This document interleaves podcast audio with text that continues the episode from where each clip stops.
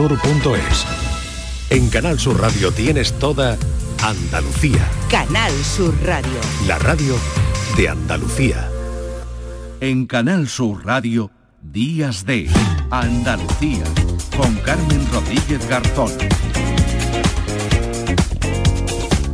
Iniciamos ya tercera hora de programa aquí en Días de Andalucía en este sábado 21 de octubre. Como cada sábado abrimos una ventanita a Canal Fiesta Radio, a nuestros compañeros de la Radio Musical de Andalucía, José Antonio Domínguez, que hoy viene acompañado de María Pelae, que saca nuevo disco. Al baño María, José Antonio, ¿qué tal? Buenos días. Hola Carmen, buenos días. Hoy a las 12 firma discos en la FNAC de Málaga María Pelae. Y qué suerte, qué suerte tenerla aquí en Canal Sur Radio. María, buenos días. Muy buenos días. Por favor, ¿estás al baño María? Al baño María y a pique de firmarlo aquí en Málaga. ¿Y cómo, cómo- qué haces tú al baño María? ¿Qué, qué alimentos cocina el baño María? Pues mira, yo hago muchos postres. Los postres, sobre todo los, los bizcochitos, los flanes, esas cositas al baño Mm. María. Y este disco, por supuesto, así a fuego lento y en condiciones. Pues hay que disfrutarlo. Ayer estuviste firmando en Sevilla, hoy toca en tu tierra a las 12 del mediodía. Mm, Eso es, en el FNAC, ahí está. Ahí vamos a estar. Oye, María, ¿qué canción ponemos? Porque hay tanta letra menúa como si la vida fuera remitente, putuquita. ¿Cuál quieres poner aquí en Canal Sur Radio? Pues echamos un poquito el puedo presumir, que así me da un buen rollo muy grande. Mm, perfecto, pero descríbela un poquillo, ¿de qué va? Bueno, puedo presumir, es un, un llano, un llano. Ahora tú vas a venir a mí, pues llano. Y de hecho, la, la comida que la acompaña son los boquerones en vinagre. Así que imagínate si es- puede ser malaguita esta canción. Ay, es que tenemos que explicar al oyente de Canal Sur Radio que María Pelae asocia a cada canción una receta. Por favor, qué cosa más maravillosa. Claro, claro, para que no solo la escuches, la degustes. Pues nada, marchando, ahí va tu temazo del disco Al Baño María a las 12 este mediodía en la FNAC de Málaga. María Pelae, te queremos. Oh, quiero un besito. Como han pasado los años y en mi recuerdo perdura cada pasito y peldaño que me llevo a esta aventura a fuerza de desengaño, a golpes de corazón. Yo quise que tú quisieras sentir lo mismo que yo, pero así son estas cosas y tu dicha es mi alegría. Me quedo con tu asombrosa manera de ternura, pa' la distancia un dedal. Me pinché con tantas rosas que ya aprendí a deshojar. Puedo presumir de haberte tenido pendiente, esperando y acordándote de mí. Puedo yo sentir cada momento que pasamos, tantos años y ahora preguntas por mí puedo presumir de no tenerte y de haberte tenido pendiente a que vuelva junto a ti.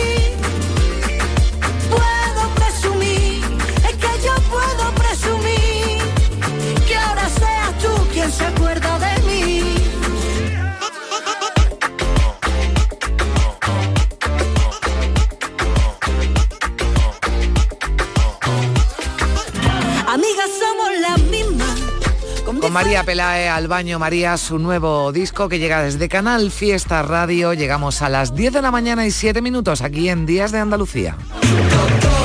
Abre la puerta, saca tu loco a pasear. Abre la Abrimos la puerta con mucho gusto de este programa en Días de Andalucía. A Nuria Gaciño, la Nuria, ¿qué tal? Hola, ¿qué tal? Muy buenas. Muy buenos días. Bueno, hoy no vamos a hablar de fútbol. No, No. aunque todos, todos, absolutamente todos sabemos que el fútbol es el deporte más seguido en el mundo, el de mayor audiencia, sin lugar a dudas. Pero ¿sabéis, sabes Carmen, cuál es el segundo? Pues a ver, yo podría decir tenis, eh, Fórmula 1. No, no. eh, Voy a dar pistas. Baloncesto. Voy a dar pistas. Que No. va, que va, que va, que va. Muy famosos y muy conocidos, pero que va. Primera pista, se juega con una pelota más bien pequeña y con una especie de palo. Es la primera pista, pero creo que es una pistaza muy grande, ¿eh? Ya, béisbol. Mm, es, Bueno, hay ahí un palo y una... es más exótico y, y es de origen anglosajón, pero arrasa por el sur de Asia, donde están los mejores y el europeo de este deporte se está celebrando en la provincia de Málaga. Bueno, que yo estaba haciendo un poquito el juego porque ya sabía, yo me había dicho, Nuria, vamos a hablar del cricket. Exacto, que es el segundo deporte con más audiencia del mundo.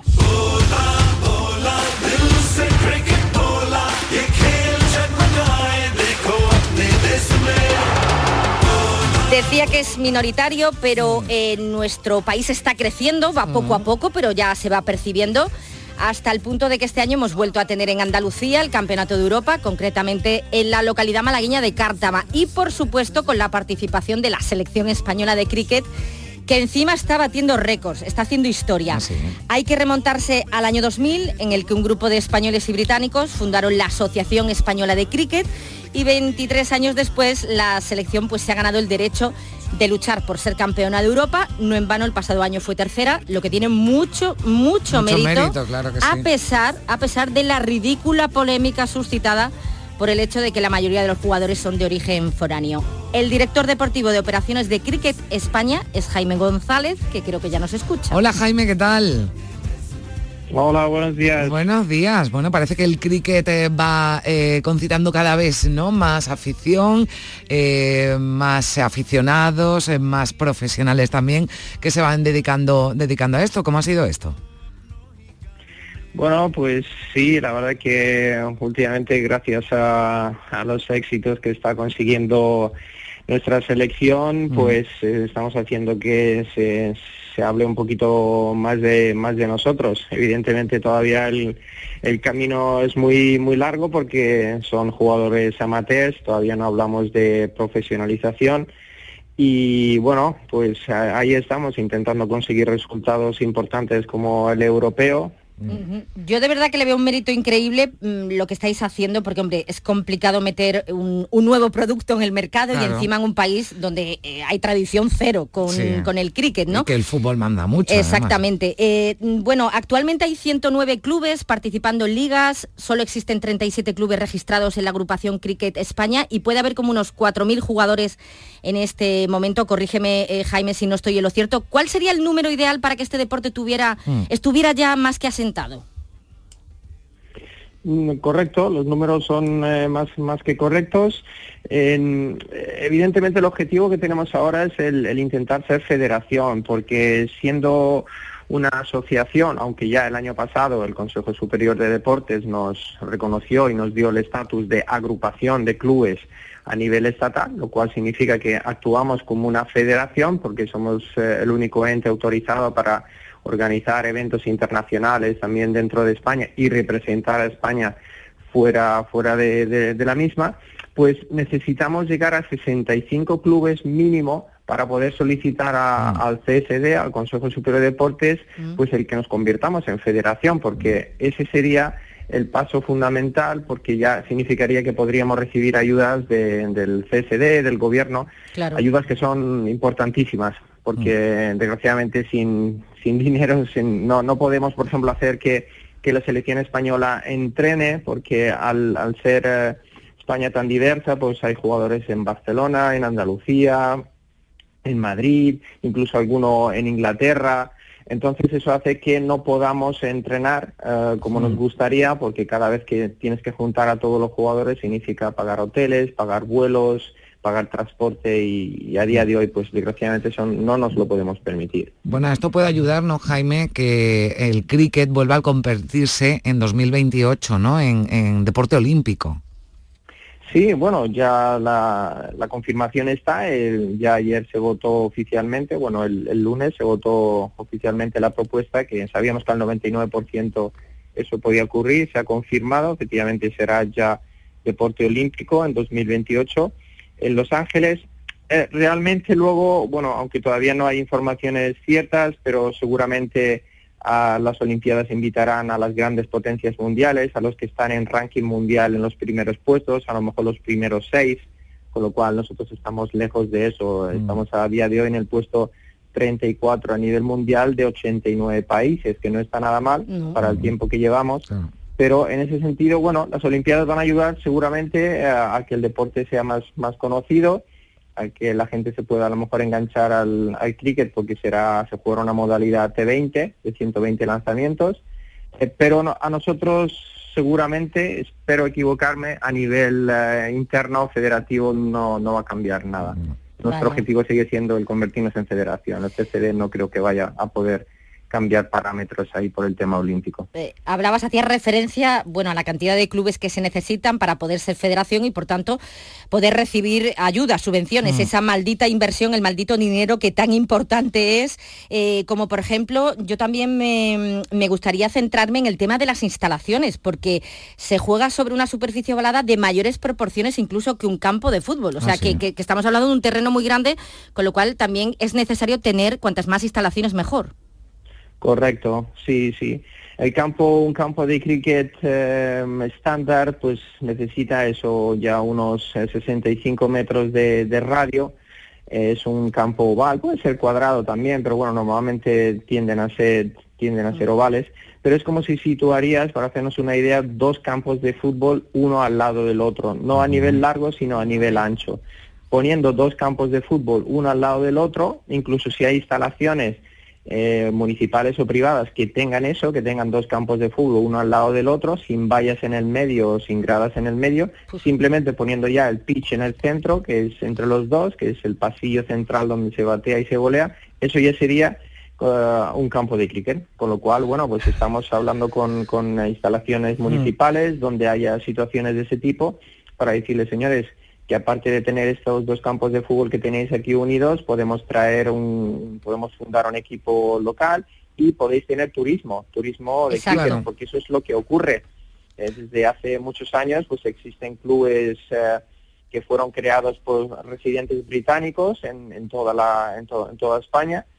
Y eh, bueno, en el caso concreto de- de- del club donde yo empecé, en Alfaz del Pi, en la provincia de Alicante, pues ocurrió eso, que bueno, había unos señores por allí, vieron un campo de golf eh, con un- una superficie importante, hablaron con el ayuntamiento y consiguieron un campo de cricket. Y desde 1995 están recibiendo todas las semanas del año clubes que llegan desde el Reino Unido Claro. para tomar el sol, jugar al cricket eh, y, y, bueno y, y disfrutar de nuestras eh, ofertas hoteleras. ¿no? Jaime, pero. Es maravilloso pero eso. aparte de este de Alicante, hay otro Sí. como tal en España hay otros campos de cricket. Claro. En Andalucía. Claro, bueno, eh, hay uno eh, que es el, el más profesional, que podemos decir, que tiene todas las medidas estándar y es donde el Consejo Internacional de Cricket, que es el- la madre del cricket en el mundo, es como si fuera un poco la, haciendo una, una comparación, la FIFA Mm. para el fútbol, pues eh, lo tienen lo tienen autorizado y está en Cuevas de Almanzora en, eh, en Almería. Mm.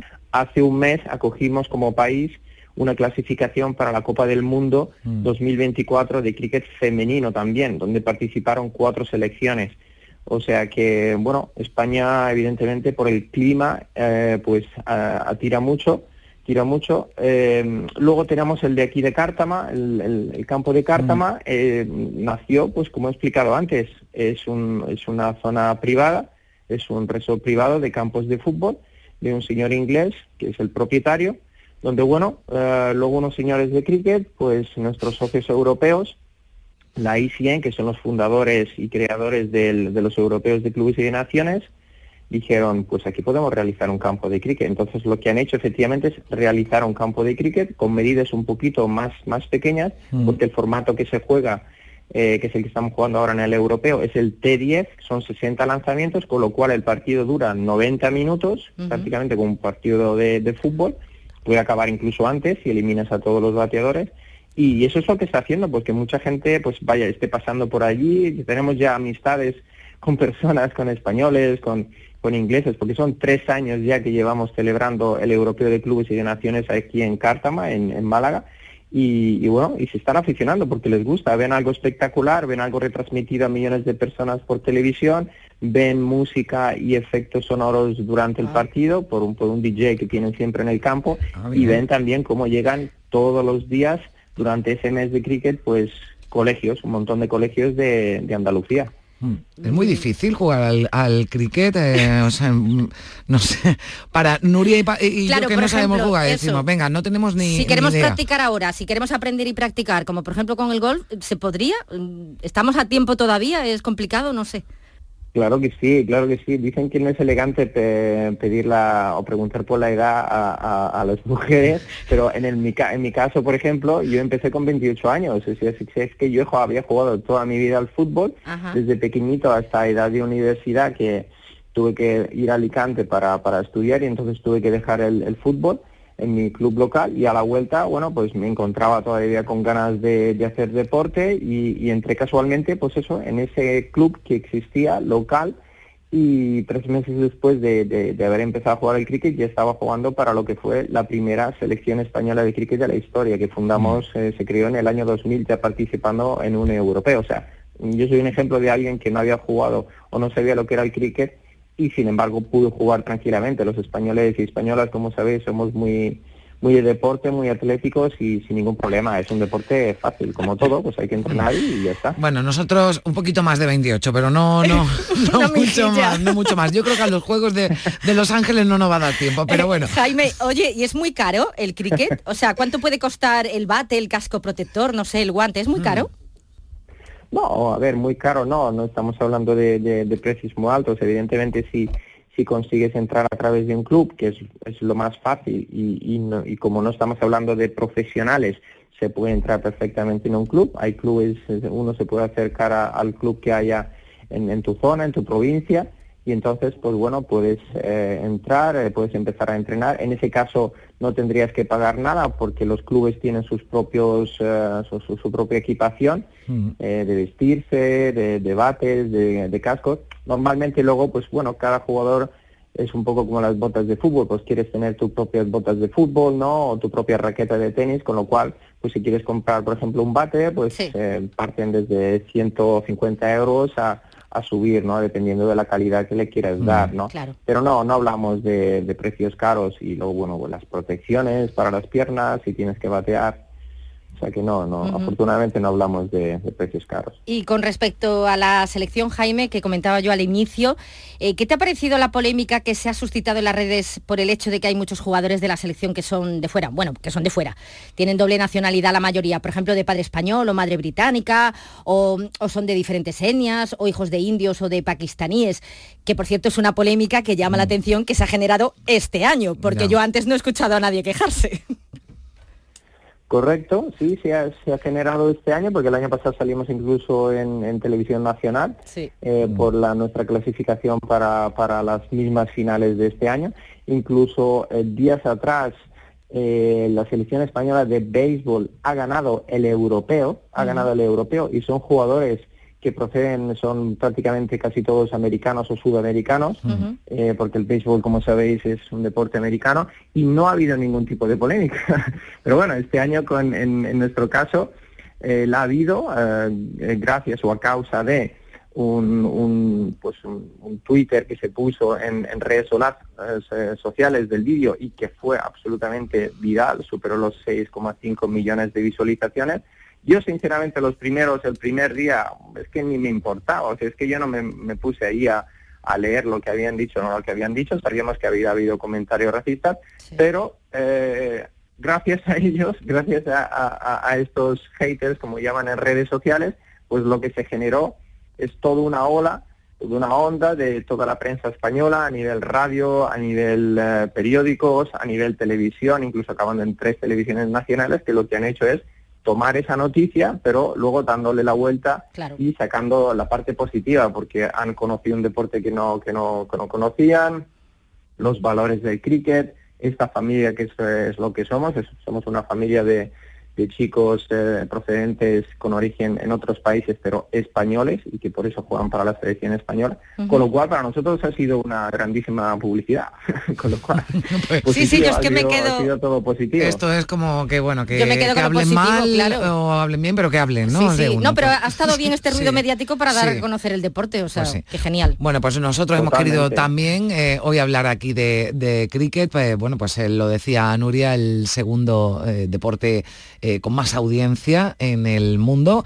Así que, bueno, pues eh, esperemos que vayáis consiguiendo, que os convirtáis en federación y que vaya, y que vaya, bueno, pues vayáis consiguiendo todo lo que, lo que os habéis propuesto. Jaime González, director deportivo de Operaciones de Cricket España. Muchísimas gracias por estar con nosotros, Jaime. Muchísimas gracias a los dos, de verdad, muchísimas gracias. Y enhorabuena por ser tan valientes. Sí, claro que sí.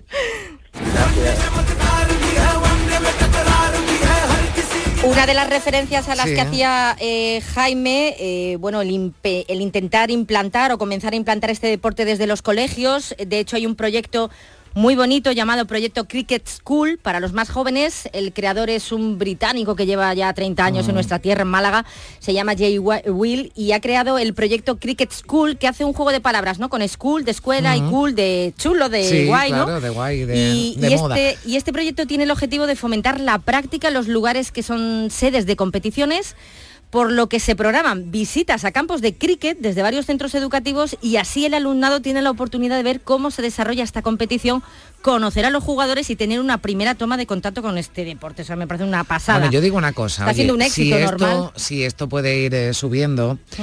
eh, se va a considerar eh, deporte olímpico, tiene tantas audiencias. Oye, que el que diga, mira, pues que fútbol hay muchos y tenis también, apunta niño al cricket. Yo me lo estoy pensando, de verdad, me ha entrado el gusanillo. Sí, hombre, ya te digo, para los juegos no, pero bueno, para divertirnos sí, tiene que ser divertido. Tiene que ¿no? ser muy divertido. Mira, según las cifras se calcula que al final del Campeonato Europeo de Cricket eh, de Cártama eh, habrán pasado 3.400 estudiantes procedentes de 20 colegios distintos. No está nada mal. Qué pena no Mm. ser pequeñita, para que me hubiesen que llevado no- a darme una vueltecita por allí. Bueno, pues hoy hablando del cricket con Nuria Gaciño. Gracias, Nuria. Besitos. Adiós.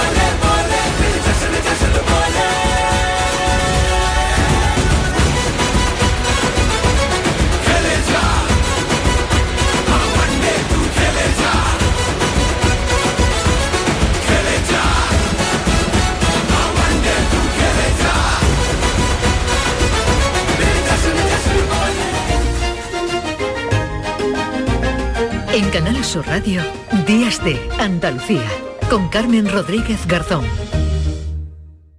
La vida es como un libro y cada capítulo es una nueva oportunidad de empezar de cero y vivir algo que nunca hubieras imaginado. Sea cual sea tu próximo capítulo, lo importante es que lo hagas realidad. Porque dentro de una vida hay muchas vidas y en Cofidis llevamos 30 años ayudándote a vivirlas todas. Entra en cofidis.es y cuenta con nosotros. La mañana de Andalucía con Jesús Vigorra es actualidad, análisis, servicio público, entretenimiento y diversión. Hoy vamos a hablar, hemos hablado de la chispa antes, de la gente con chispa. Que ya que vamos a, a recapitular el minuto de oro de esta mañana y así lo compartimos La con usted. mañana de Andalucía con Jesús Vigorra. Os espero de lunes a viernes a las 6 de la mañana. Contigo somos más Canal Sur Radio. Contigo somos más Andalucía. Llega el sorteo 11 del 11 de la 11, el sorteo que más da. Un momento, un momento, un momento. ¿Qué pasa? ¿Cómo que más da? ¿Qué más te dará a ti? Que son 11 millones. Vamos a ver cómo te lo explico. Como son 11 millones y 11 premios de un millón lo que da, pues es el sorteo que más da. ¿Cómo que qué más da? Pues tú mismo. Pero a mí no me da igual. Son 11 millones, ya te lo digo. Bueno, ya está a la venta el sorteo 11 del 11 de la 11. Un premio de 11 millones y 11 premios de un millón. El sorteo de la 11 que más premios millonarios da. A todos los que jugáis a la 11, bien jugado. Juega responsablemente y solo si eres mayor de edad. En cofidis.es puedes solicitar financiación 100% online y sin cambiar de banco. O llámanos al 900 84 12 15. Cofidis, cuenta con nosotros.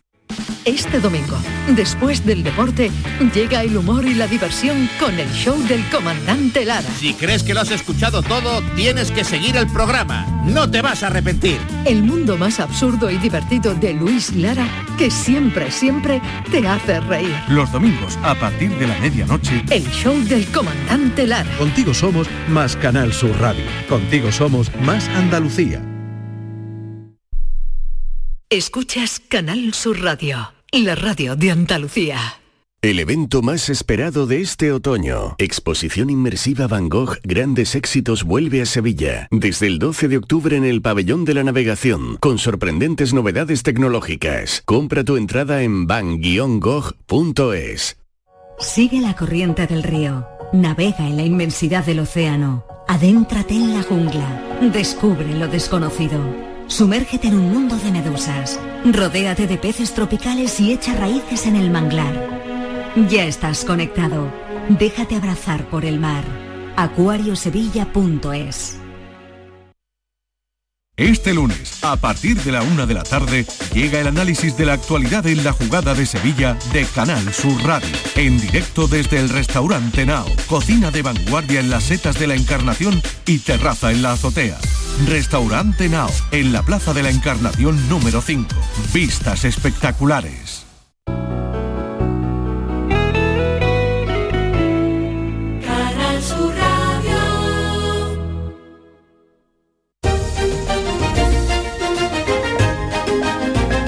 En Canal Sur Radio, Días de Andalucía, con Carmen Rodríguez Garzón.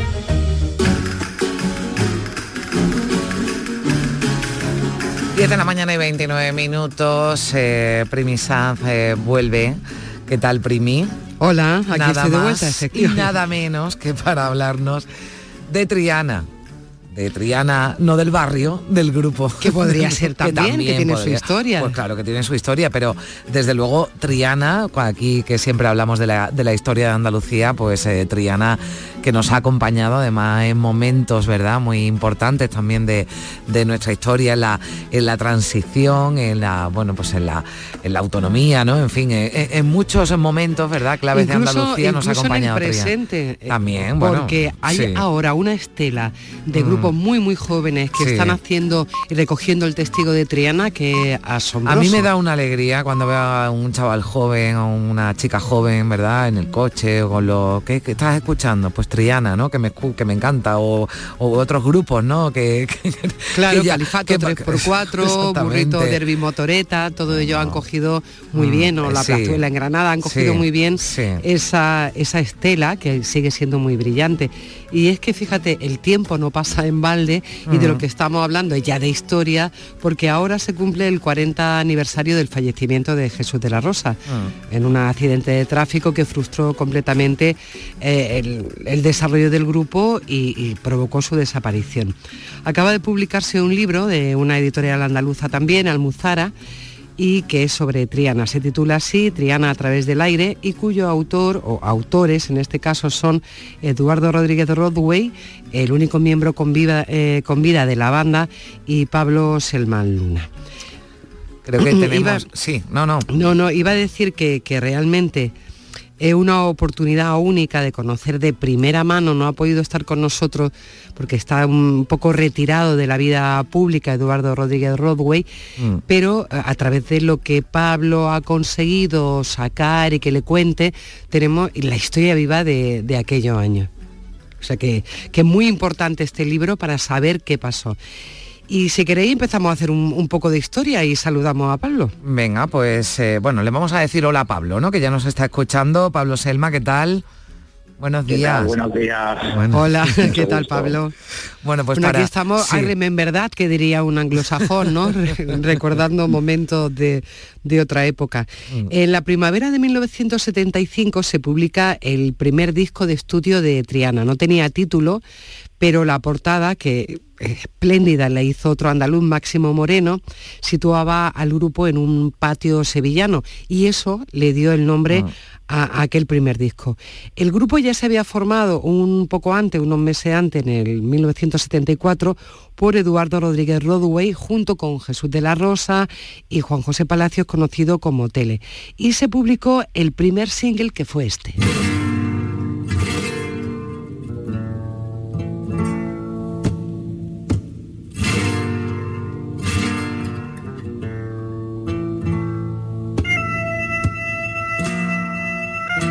En 1975 fue un año complicado para la historia de nuestro país. La crisis del petróleo que provocó un aumento de la inflación y el desempleo. Se dan mm, muchas huelgas y movilizaciones obreras consideradas las más importantes del franquismo.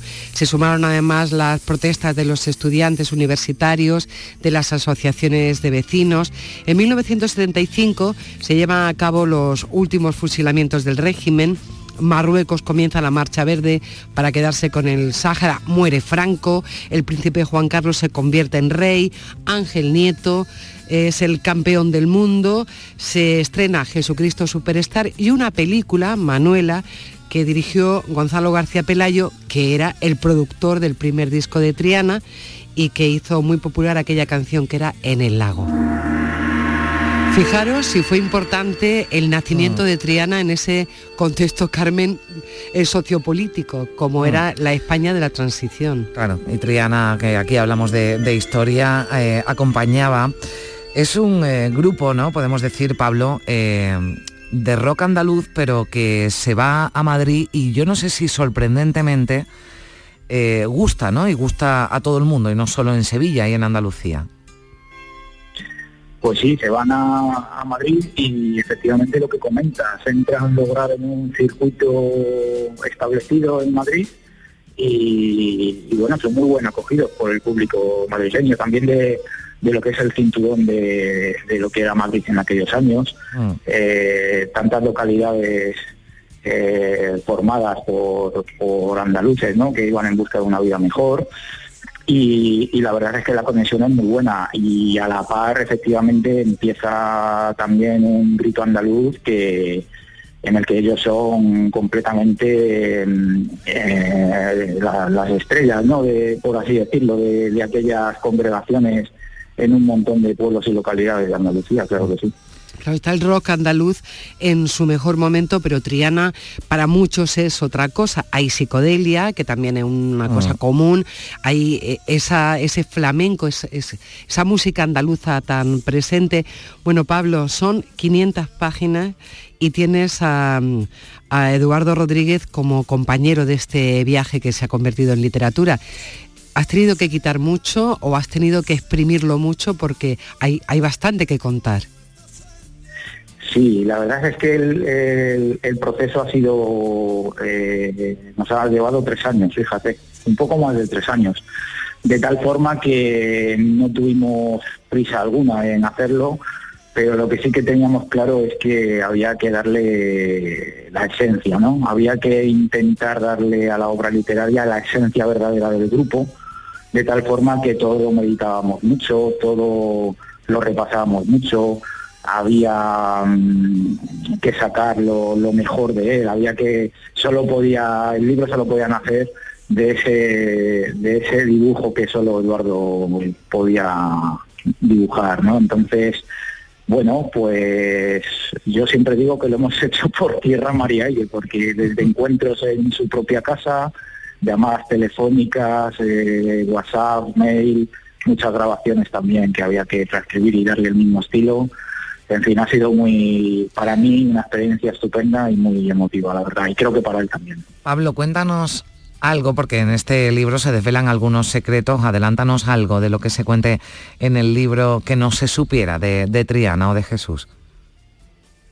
Pues mira, por ejemplo, haciendo, volviendo otra vez a, lo que es, Madrid, hay, hay mucha gente que tiene mucha confusión con eso. Realmente eh, ellos son sevillanos, ¿no? Dos de nacimiento y uno de, adopción, como era Tele. Pero verdaderamente el grupo se forma en Madrid. Eh, no por nada, sino porque eh, los músicos progresistas de aquella época que verdaderamente querían apostar por, por hacer una carrera musical como tal, tenían que acudir a Madrid para emprenderla. Eh, mm. En Sevilla todavía no había esa infraestructura, quizá a nivel de, estudios de grabación, a nivel de casas discográficas y demás.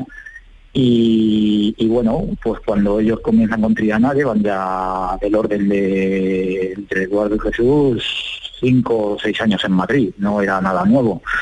Y, otra, otro dato, por ejemplo, importante con el que hay mucha confusión, Lole y Manuel, Mm. que hicieron una, una eh, carrera estupenda y, trajeron ese nuevo flamenco y esa revolución, eh, no, no es que entraran de lleno en el ideario de lo que fue la fundación del grupo, para nada, pero sí que es cierto que en algún momento dado, eh, cuando Jesús Eduardo Itele hace una, una exposición de los temas, es verdad que Manuel Molina está con ellos presentes, pero nada más, ¿no? Entonces eso también nos gustaría dejarlo claro, que no hubo en ningún momento una premisa de que el grupo fuese en cinco. Pues a través del aire de Eduardo Rodríguez Rodway, Pablo Selma, hoy hemos hecho un poquito de historia felices con Triana, que siempre, eh, bueno, pues eh, nos ponemos contentos cuando lo escuchamos o nos ponemos nostálgicos o nos ponemos como nos tengamos que poner, lo que a cada uno le, le, evoque, le evoque Triana. Pablo, ha sido un placer. Muchísimas gracias por estar con nosotros. Un saludo. Gracias a vosotros. Un saludo. Gracias, Primi. Hasta mañana. Hasta mañana. Y otra vez del aire,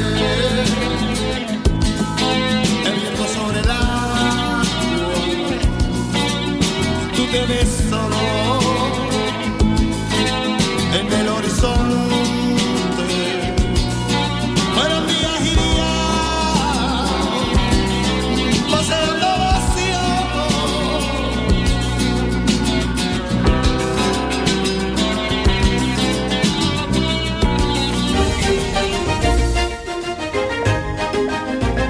En Canal Sur Radio, Días de Andalucía, con Carmen Rodríguez Garzón.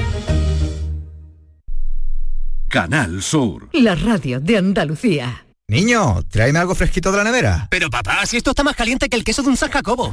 ¿Nevera rota? Aprovechalo. Las ofertas de verano de Tiendas El Golpecito y consigue por fin la nevera que mereces. Tiendas El Golpecito. Electrodomésticos nuevos, son y sin golpes o arañazos, más baratos y con tres años de garantía. En Alcalá de Guadaira y Utrera. 954-100-193. www.tiendaselgolpecito.es Sigue la corriente del río. Navega en la inmensidad del océano. Adéntrate en la jungla. Descubre lo desconocido. Sumérgete en un mundo de medusas. Rodéate de peces tropicales y echa raíces en el manglar. Ya estás conectado. Déjate abrazar por el mar. acuariosevilla.es ¿Ya conoces las lavadoras Nevir? Lavadoras de hasta 12 kilos con motor inverter y etiqueta energética clase A. Porque Nevir siempre piensa en el ahorro de la factura de la luz. Con las lavadoras Nevir podrás esterilizar la ropa deportiva y disfrutar de su velocidad de centrifugado y sus tres modos de lavado rápido. Si no la tienes aún, ve ya por tu lavadora Nevir. Si mezclas Andalucía, el fin de semana y la radio, sale gente de Andalucía. Disfruta de un programa en el que sentimos Andalucía a través de su gente, en el que nos dejamos seducir y nos enamoramos de una tierra repleta de tradiciones, de una gastronomía de bandera y de un patrimonio fascinante. Y todo a través de su gente. Gente de Andalucía, los sábados y domingos desde las 11 de la mañana, con Pepe da Rosa. Contigo somos más Canal Sur Radio. Contigo somos más Andalucía.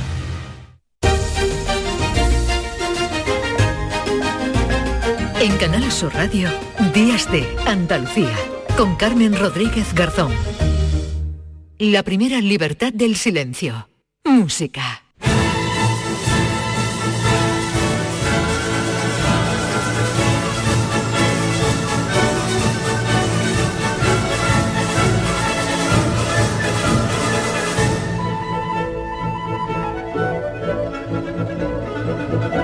Pues ya saben que a esta hora tenemos una cita con la buena música, aunque lo tenemos de, de gira con su grupo, con Concierto Málaga, José Manuel Gil de Galvez, llega aquí a Días de Andalucía como cada sábado. Hola José Manuel, ¿qué tal?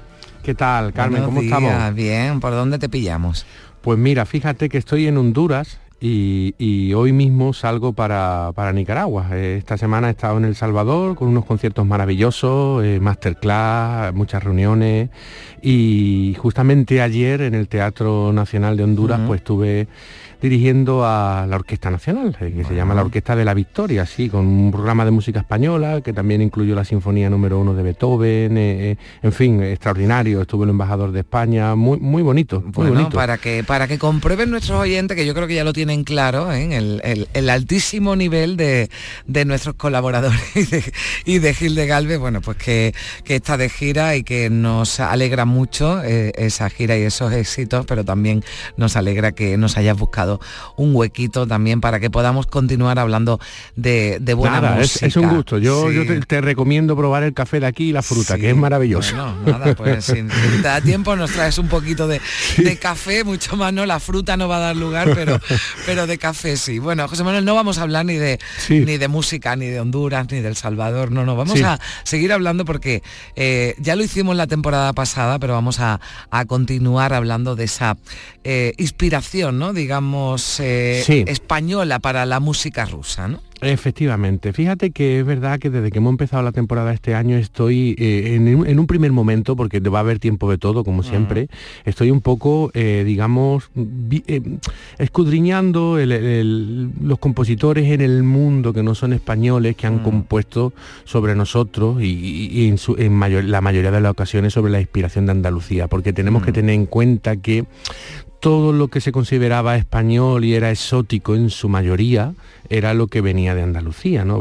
prácticamente, ¿no? Un 70 o un 80%. Luego había que un, habría que sumarle un poquito todo lo que tiene que ver con la Jota aragonesa, ¿de acuerdo? Y, casi para de contar, ¿no? Y eso, mm. y eso musicalmente hablando es España, Andalucía, la Jota de Aragón y un poquito alguna cosita de Castilla y, que me perdonen los demás, ¿no? Pero con eso llegamos a un 90 o un 95%. Luego ya luego son misceláneas pequeñitas de aquí y de allí, mm. preciosas también pero eh, eh, en eso estamos, ¿no? Mm.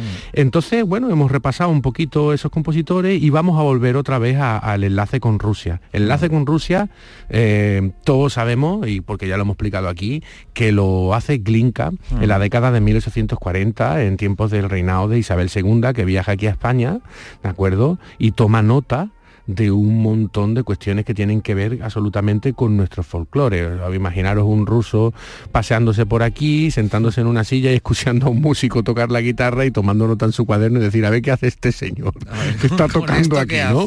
Pues sí, pues claro, se hicieron cosas y se nota, ¿verdad? efectivamente, y mm. con eso compuso muchas piezas. Eh, eh, y luego ese cuaderno, vamos a hablar de ello que ocurrió porque se lo dejó a, sus alumnos y a lo que mm. luego va a ser el famoso grupo de los cinco eh, compositores rusos de los que vamos a ir viendo hoy, pero antes vamos a ver a oír, mejor dicho, mm. una de las obras maravillosas que compuso Glinka, que se denomina la Obertura Española número uno, que es precisamente la J aragonesa.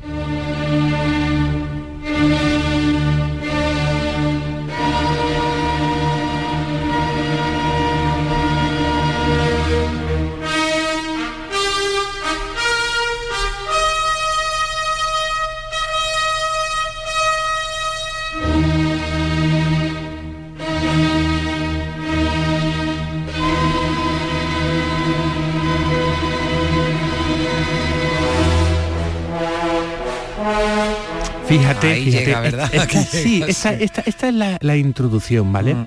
Está bien que, porque eh, eh, en el centro lo que se van a encontrar los oyentes, y además les recomiendo que lo oigan, porque aquí, claro, con el tiempo que tenemos ponemos fragmentos, mm, ¿de acuerdo? Porque no es un programa para oír obras completas, pero evidentemente los oyentes lo que tienen que hacer es tomar nota e ir a oírlas completas. aquí no podemos ponerla entera por algún día, bueno, pues no sé, algún, a lo mejor algún, día de Andalucía lo hacemos monográfico con claro, pero con todo y con eso no podemos poner. A veces tengo el deje de a lo que me dedico principalmente, que es a dar clase, ¿no? Y bueno, y es lo que le digo a los alumnos que los oyentes me perdonen, ¿no? Pero es verdad, yo doy una pinceladita, luego hay que ir a la fuente, ¿no? Entonces, ¿qué pasa con esta pieza? Pues que tiene una introducción maravillosa. Glinka, pues lo que está tratando aquí es de, recordar ese, pasado imperial, ¿de acuerdo? Y luego de pronto hace una transición muy bonita y empieza a jugar pues con la jota pura y dura, ¿no? Es, una pieza que es una maravilla. Ah. Y, hay que tenerla ahí presente, porque verdaderamente se toca muy poco. Es lo que nos pasa a nosotros, ¿no? Ah. A, los españoles a veces nos pasa que no tocamos mucho nuestra música o siempre es la misma la que hacemos, que son tres o cuatro piezas que son a contar, y además también las piezas de compositores de fuera que compusieron sobre nosotros, también se olvidan, ¿no? Y esto es una pieza de un ah. compositor tan grande que es una maravilla. Solo, solo tienen que oírla. Hmm pues nosotros aquí somos los luchadores contra el olvido. Exacto, exacto, porque es que contra el olvido. es que la música realmente es donde eh, es, lo que verdaderamente guarda más la esencia de nuestra historia. ¿No? Y lo que pasa hay tanto que no nos podemos eh, quedar solo con, bueno, pues como dices tú, ¿no? Con las tres, cuatro conocidas, sino que. Exacto, y además te digo una cosa, no hay ni trampa ni cartón, porque esto no son narrativas de uno y de otro sobre la historia. La música, música es, y esto es lo que se hizo, la J aragonesa. Thank you.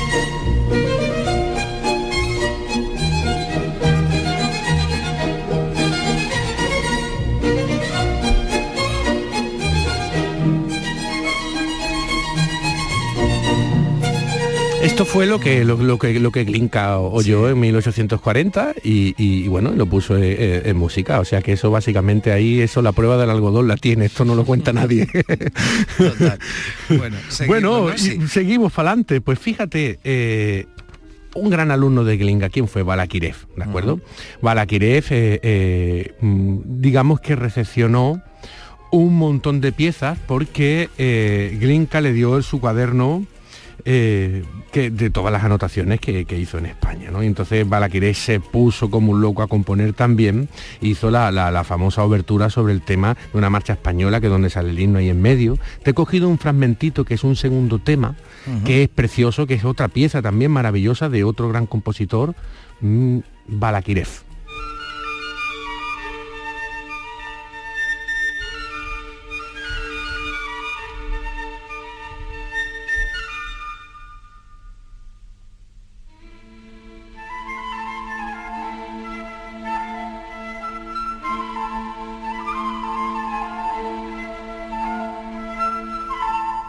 Fíjate cómo, mm. cómo se oye esa escuela compositiva de la Rusia de estos tiempos, ¿de acuerdo? Pero con el color español. Eh, eh, es impresionante. Es, una maravilla. además la mezcla es fantástica. Sí, sí. Eh, Hay mezclas que no quedan muy bien, pero esta sí.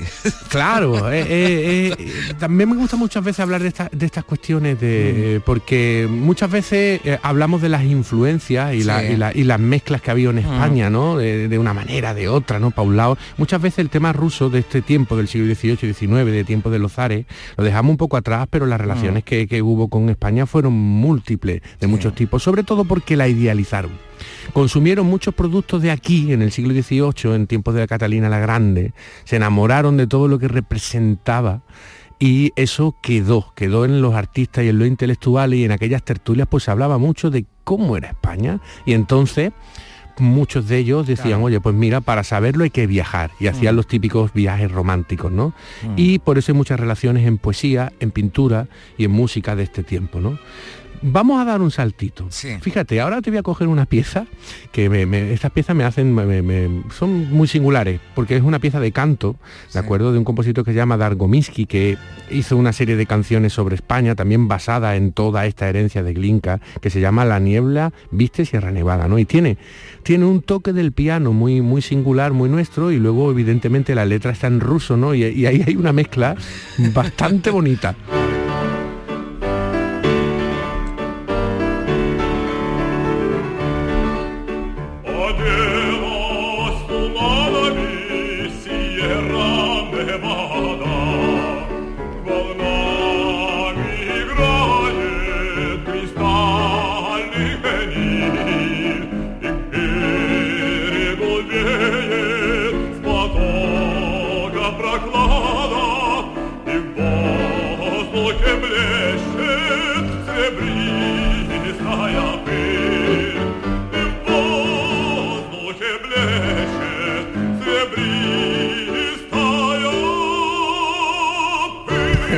Sierra Nevada sí la he pillado, ya está.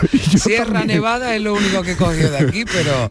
Sí, sí, bueno, vamos a imaginarnos, la niebla viste Sierra Nevada. Fíjate, fíjate que el ritmo del piano es totalmente español, pero claro, ahora te ponen un tipo tan serio cantando en ruso. Cantando en ruso, bueno, menos mal que dice Sierra Nevada, si no yo pienso que te has quedado conmigo. Eh, sí, sí, sí, pues eh, eh, eso, eso sobre eso habla, fíjate, ¿no? Al final, bueno, esto es como, como, como hemos venido hablando, ¿no? De lo que te he dicho antes de la Jota Aragonesa. Aquí parece también que en el siglo XIX Sierra Nevada también existía. ¿eh? También, también. también y también había, iban rusos, yo no sé, a esquiar no sé, pero a visitarla desde luego y a contemplar esas maravillosas vistas, pues también cantando para como para dedicarle una canción. ¿no? Pues mira, vámonos ahora de, de, Dargominsky, vamos ahora a otro gran compositor que con el que habríamos, con Ricky Korsakov y su famoso Capricho Español, ¿de acuerdo?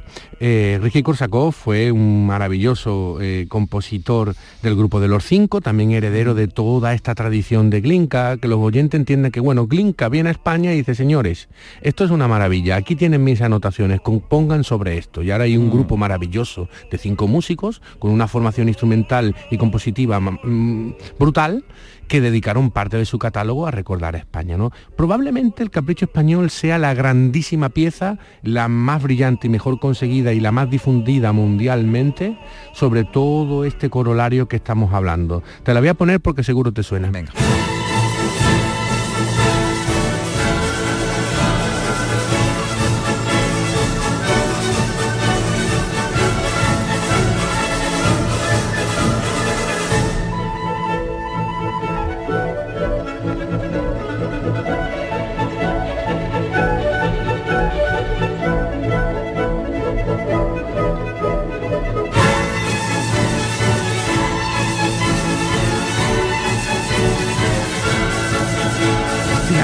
Ricky Corsaco era un gran orquestador. ¿Qué es un sí. gran orquestador? Pues es la persona que con su idea musical sabe distribuirla de una manera magistral entre los diferentes instrumentos de la orquesta, que en este caso es una orquesta completa, absolutamente Claro, o con sea, todo el compone. ¿verdad? La, la- la pieza ya pensando Claro. en cómo se va a distribuir los Eh, instrumentos. Exacto, porque sí, son cosas distintas, eh, Mm. son acciones, eh, líneas del compositor diferentes. Hay compositores que tienen muy buenas ideas, pero luego Mm. no saben orquestarla. Y, y esta escuela de los cinco compositores, en- y el mejor de todos, este Ricky Korsakov era un grandísimo orquestador. Fíjate tú, dentro de su arte compositiva y de su escuela rusa, cómo ha logrado plasmar la alegría española en esta pieza. Es, es una auténtica maravilla. Bueno, pues Ricky Korsakov era marino, ¿de acuerdo?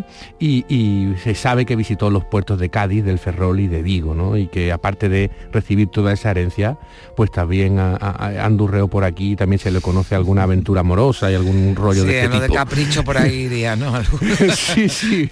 Vete, vete a saber. De alguien se encaprichó, ¿no? Tú, ima- Sí. tú imagínate un marino con barba y con gorro en el puerto de Cádiz en mitad del siglo sí. XIX, haciendo, tomando notas para componer una pieza de este tipo, ¿no? Al final es la historia también de nuestros Bueno, de puertos, eso ¿no? le harían una letra de carnaval ahora. Segurísimo. Es raro que no lo hayan hecho con, con este capricho español. A lo mejor lo han hecho y, y- y- y ni lo sabemos. sí, sí, puede sí, ser. sí. Pero ahí esto es una idea, esto es una buena idea. Bueno, pues siguiente, vamos a Sí. seguir un poquito con los rusos. Pues llegamos a Ujú. ¿vale? E hizo una serie de canciones españolas eh, eh, para canto, eh, de verdad que es- son una auténtica maravilla. Y yo te he seleccionado una que se denomina Ronda, que evidentemente lo que está haciendo es recordar a esa maravillosa ciudad andaluza que tenemos en la provincia de Málaga, que es mm, reconocida sobre todo por los viajeros que vienen a España y los turistas que vienen actualmente, que más les gusta ese, ese la romántico, esa, esa inspiración de, de- Washington Irving, esos viajes a, los a lo, a lo Orson Welles, ¿no? A ese tipo de ese tipo de camino, ¿no? Que al final eh, para mí es el turismo que más me gusta. Vamos vamos a oír esta ronda de Chostakovich.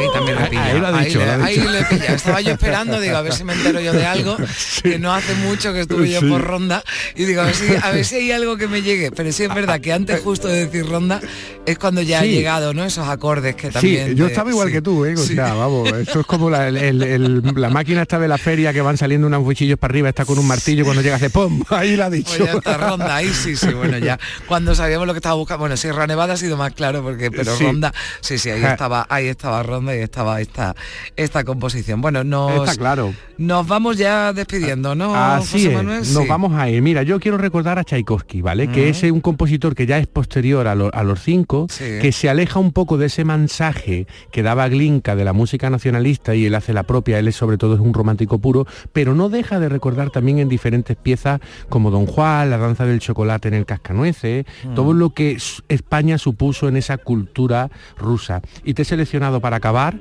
la danza española de ni más ni menos que de su ballet del Lago de los Cisnes.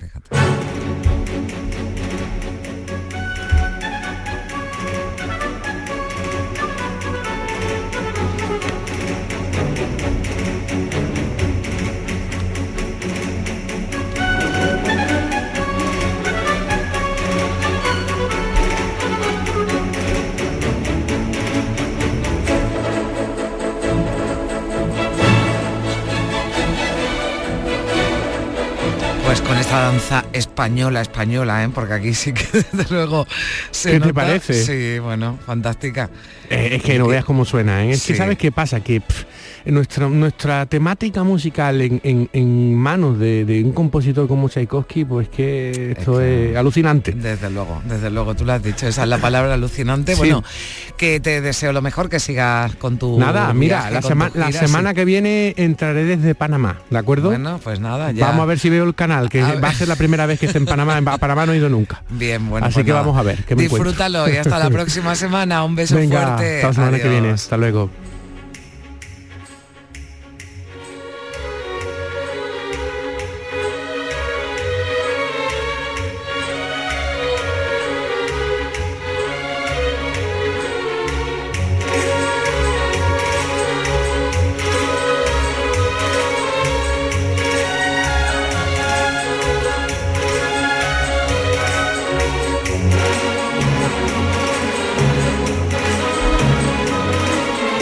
Así nos despedimos aquí en Días de Andalucía hasta mañana domingo, cuando regresaremos a partir de las 8 de la mañana, pero continúen con nosotros que enseguida el boletín informativo de las 11 de la mañana y Pepe de Rosa y Ana Carvajal con gente de Andalucía.